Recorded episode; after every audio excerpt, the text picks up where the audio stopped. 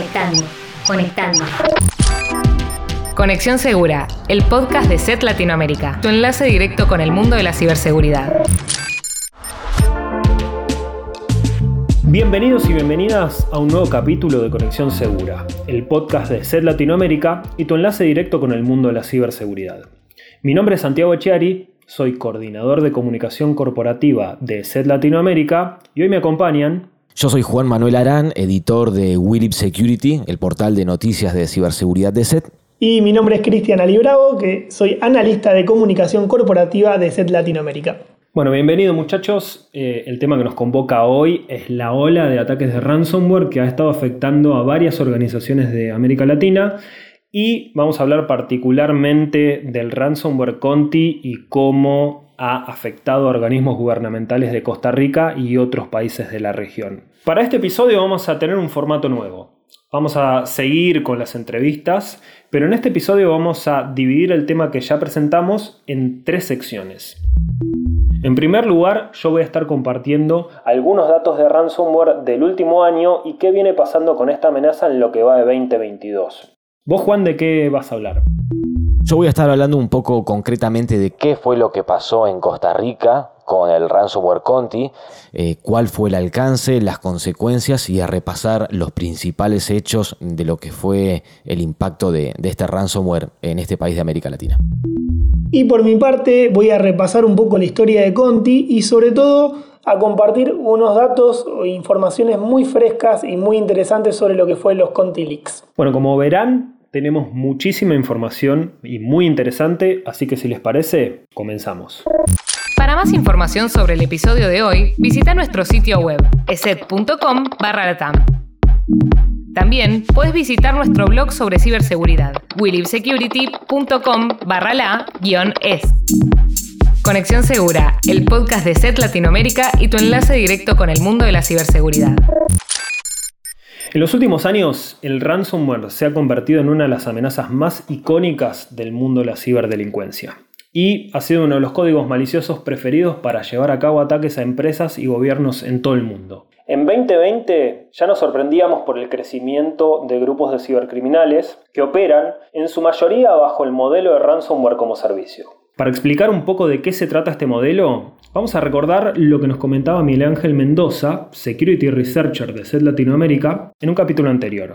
Se considera que esta modalidad de negocio cibercriminal es la que ha contribuido también a, a, ver esos grandes problemas que hemos identificado en los últimos meses y bueno, contrario a lo que se cree, en donde se piensa que hay un atacante solitario que está organizando eh, este tipo de estragos para las organizaciones, la realidad es que se trata de grupos muy bien organizados, eh, incluso que trabajan en esta modalidad de programa de afiliados y que cuentan con perfiles o roles muy bien definidos, desde los desarrolladores del código malicioso como tal, hasta aquellos que se encargan de lograr la explotación de alguna vulnerabilidad o, lograr los accesos iniciales, y de esta manera, bueno, que puedan lograr distribuir los códigos maliciosos. Incluso podríamos hablar de personas que no cuentan con los perfiles técnicos necesarios, pero que pueden utilizar el código malicioso desarrollado por un tercero y de esta manera, bueno, vemos que las consecuencias son cada vez más graves para las empresas. Entonces, por estas mismas características, es multitarea, requiere de trabajo en conjunto y eh, obviamente ya cuando se logra monetizar el ciberataque, pues también las ganancias son repartidas. Se trabaja bajo comisiones y eh, esto también permitiría que, se puedan tener eh, o que los ataques tengan mayor efectividad. Vale la pena recordar que en 2021 se duplicó la cantidad de organizaciones que fueron víctimas de este tipo de amenazas. Y además ese mismo año creció considerablemente la cantidad de grupos de ransomware. Como consecuencia de estos dos factores, lo que terminó pasando lógicamente es que los montos demandados a las víctimas para poder recuperar sus archivos secuestrados creció exponencialmente. Yendo a la parte de las víctimas y los ataques, en 2020 la cantidad de organizaciones afectadas fueron 1.300. Recuerden este número, 1.300. En 2021 esto aumentó y estamos hablando de que hubo 2.000 organizaciones nuevas que fueron afectadas por el ransomware. Si tomamos el periodo 2019-2021, estamos hablando de que 3.700 entidades fueron afectadas por el ransomware en todo el mundo. Y para tomar dimensión de la importancia que estás teniendo esta amenaza en el ecosistema de la ciberseguridad, en 2022, a fines de marzo, la cifra de nuevas víctimas asciende a aproximadamente 1.000. O sea que estamos hablando que entre un 25 y un 30% de las empresas afectadas en el periodo 2019-2021 ocurrió tan solo en los primeros tres meses de 2022. Dentro de este panorama se encuentra Conti. Para tomar dimensión de la importancia que tiene Conti, podemos decir que es el grupo de ransomware que más víctimas acumuló en 2021, con aproximadamente 600 víctimas, y a fines de marzo de 2022 y pese a algunos inconvenientes que hubo a partir de la invasión de Rusia a Ucrania y que nos va a estar contando Chris más adelante, su actividad no se detuvo y llegaron a las 800 organizaciones víctimas. O sea, estamos hablando que un 80% de los casos reportados son consecuencia del accionar de Conti. Y por último, para darnos una idea de la cantidad de dinero que gana este grupo de ciberdelincuentes, de acuerdo a algunas compañías, en 2021 se estima que Conti obtuvo ganancias por 180 millones de dólares. Con lo cual estamos hablando de un grupo muy activo y muy, pero muy lucrativo. Ya tenemos nuestro panorama sobre cuál es la realidad del ransomware, así que si les parece vamos a saber qué pasó con Conti en Latinoamérica en este último tiempo.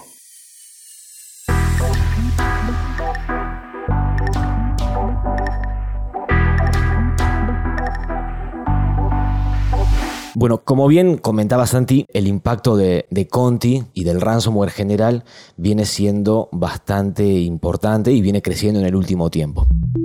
¿Qué fue lo que pasó con Conti en Costa Rica y en Perú? El 17 de abril el ransomware Conti publicó en su sitio de la Dark Web que accedieron a los sistemas del Ministerio de Hacienda de Costa Rica, cifraron sus archivos o los archivos de los equipos comprometidos y robaron más de un terabyte con datos internos. El grupo inmediatamente demandó al organismo gubernamental el pago de 10 millones de dólares a cambio de poder recuperar los archivos cifrados y evitar también la publicación de la información robada.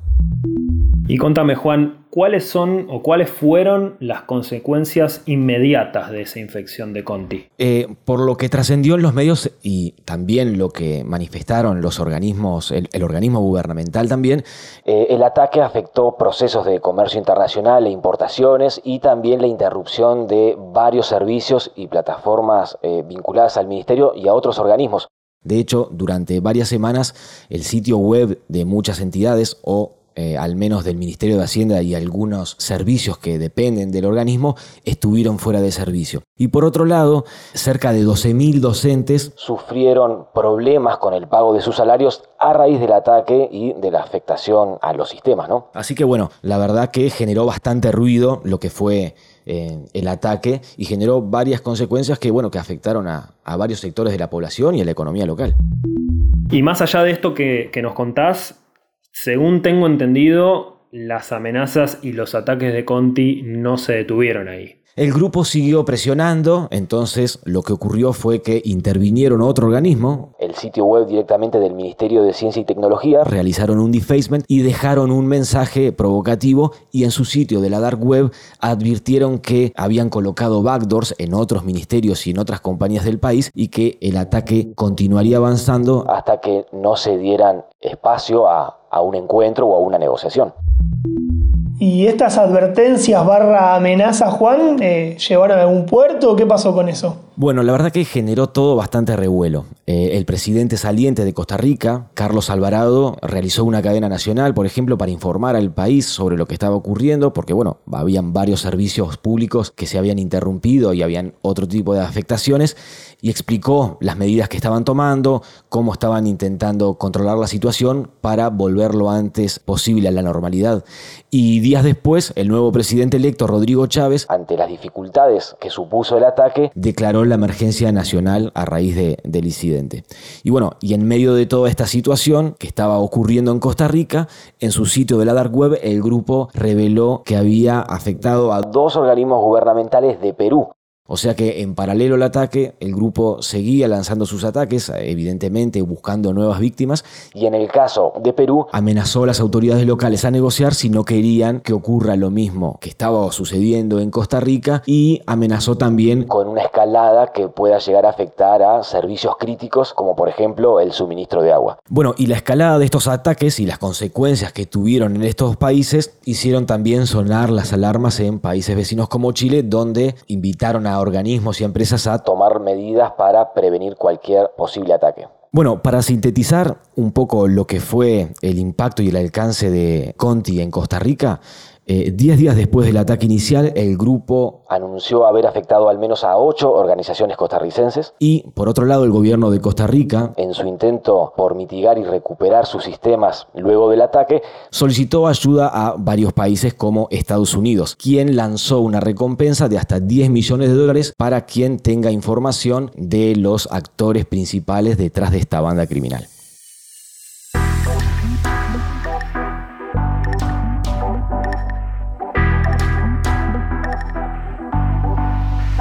Repasar la historia de Conti eh, también nos va a permitir conocer más en profundidad su modus operandi y sus motivaciones, obviamente. Lo primero que hay que contar es que Conti es un malware perteneciente a la familia de los ransomware que fue visto por primera vez entre octubre y diciembre de 2019 y que opera como un ransomware as a service. ¿Esto quiere decir?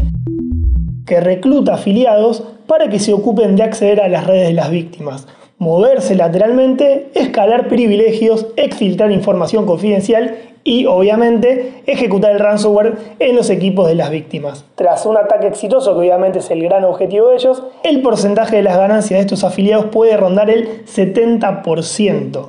La modalidad de, Conti, la que suele utilizar más eh, frecuentemente, es la doble extorsión que también se conoce como doxing. Es decir, que ellos exfiltran información confidencial de las víctimas, previo al cifrado obviamente, para luego extorsionarlas amenazándolas con publicar esa información a menos que paguen el monto de dinero exigido. Y Cristian, ¿qué se sabe sobre la forma de acceder a los sistemas de, de las víctimas? A ver, Juan, Conti puede obtener el acceso inicial sobre las redes de sus víctimas a través de campañas de phishing, que están dirigidas específicamente. Estas campañas contienen documentos adjuntos maliciosos o enlaces que descargan malware como el Treatbot o Bazar Backdoors. Incluso también pueden utilizar algunas eh, aplicaciones legítimas eh, para realizar movimientos dentro de la red de la víctima y así descargar el ransomware. Un ejemplo de esto es Cobalt Strike, por ejemplo. Eh, la otra técnica es la explotación de vulnerabilidades sobre equipos que están expuestos a Internet. Y por último, los ataques sobre equipos con el servicio de RDP expuestos a Internet. Y Chris, ¿nos puedes contar un poco más sobre ContiLeaks? Porque al parecer las filtraciones también llegaron al mundo del cibercrimen. Exactamente, Santi, ya el mundo de cibercrimen no está exento de esto. Eh, tal es así que en agosto del 2021, eh, un afiliado aparentemente disgustado por la paga de un trabajo de pentest compartió en un foro clandestino un archivo con manuales y herramientas que el mismísimo Conti otorgaba a los operadores para realizar estas actividades criminales sobre las víctimas. Los manuales cuentan con un detalle muy muy específico, lo cual hasta permite que una persona con conocimientos muy básicos pueda llevar adelante este tipo de ataques. La conclusión que sacamos de esto es que Conti no necesariamente necesita reclutar personas idóneas o que tengan conocimientos técnicos de seguridad para hacer sus trabajos. Y como decíamos al principio, la invasión de Rusia a Ucrania también jugó un rol en este proceso, ¿no? Sí, a ver, viste que eh, a nivel mundial eh, la guerra en Ucrania no fue un tema ajeno y bueno, para Conti tampoco.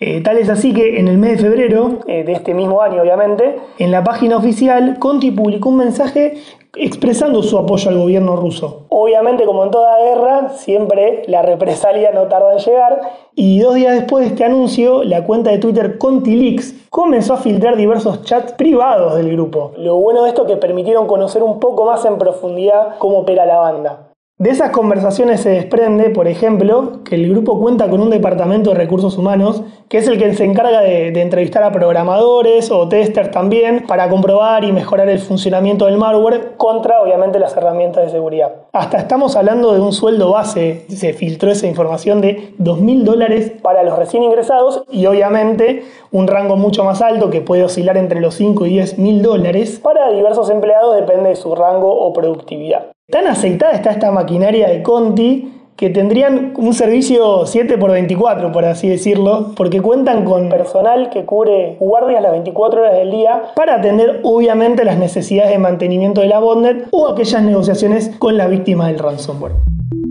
Y bueno, y estas filtraciones, Chris, eh, ayudaron un poco a, tomar eh, dimensión del alcance del grupo, ¿no? Eh, ¿Qué conclusiones se pueden sacar o, qué información se pudo obtener? Gracias a estos chats, por ejemplo, podemos calcular que Conti cuenta con casi 100 empleados y que mucha, o sea, mucha parte de la inversión que hacen es en herramientas de seguridad y en antivirus. Y ustedes se preguntarán por qué. Porque no solamente la usan para hacer esos test de detección que hablábamos antes, sino también como medida de, protección interna, obviamente.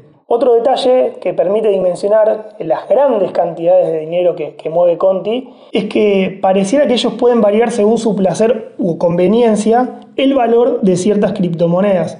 En uno de los chats, por ejemplo, que se filtraron, eh, miembros de la banda conversan sobre una operación masiva de inflado de una criptomoneda que obviamente implicaría suculentos beneficios para la banda. Pero bueno, más allá de, esto que les comento, lo que hace que Conti se pueda distinguir de los cibercriminales es que sus miembros son innovadores y muy rápidos para sacar provecho de las técnicas que, que son recientemente reveladas. Tal es así que ContiLeaks reveló técnicas que si bien eran utilizadas por Conti, aún no se habían ni discutido previa o públicamente en línea, o sea, están en un nivel de vanguardia.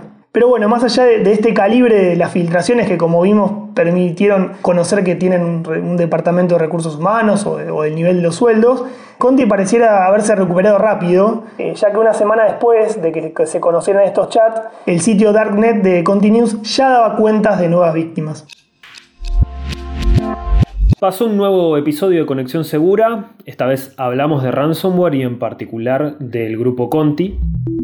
Bueno, una de las, principales conclusiones que nos podemos llevar de, de este episodio, de lo que estuvimos charlando, es que el ransomware sigue activo, sigue sumando víctimas, como vimos en el primer trimestre de 2022. La cantidad de casos reportados ha sido muy, muy, muy importante, con lo cual nos obliga a usuarios, empresas, gobiernos y obviamente empresas de seguridad estar preparados para este desafío.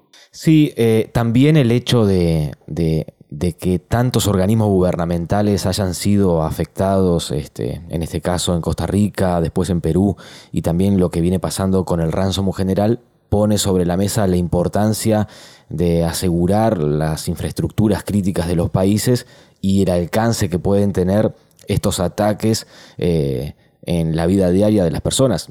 Ya hemos visto eh, en otros años casos similares con, otros ataques de ransomware y esto vuelve a poner el foco en la importancia de, proteger eh, estos sistemas. Exactamente, y bueno, gracias a lo que fue el ContiLeaks pudimos conocer un poco más de lo que es el, el modus operandi, o mejor dicho, la organización que tiene este tipo de bandas, el dinero que manejan, que son cifras millonarias obviamente, pero bueno, se ve que en el fondo también hay una organización, hay una operatoria muy, muy ensamblada, muy aceitada y que obviamente es un trabajo que ellos se toman muy en serio y que cada vez le da más réditos. Y antes de despedirnos, los invitamos a seguirnos en Instagram, Facebook y Twitter. Nos pueden encontrar como ESETLA y en LinkedIn como ESET Latinoamérica. Bueno, Chris, bueno, Juan, muchísimas gracias por su participación y por toda la información que trajeron y a nuestros oyentes los y las invitamos a que escuchen los episodios anteriores de Conexión Segura y también a que lean Willip Security en donde van a encontrar todas las novedades de ciberseguridad.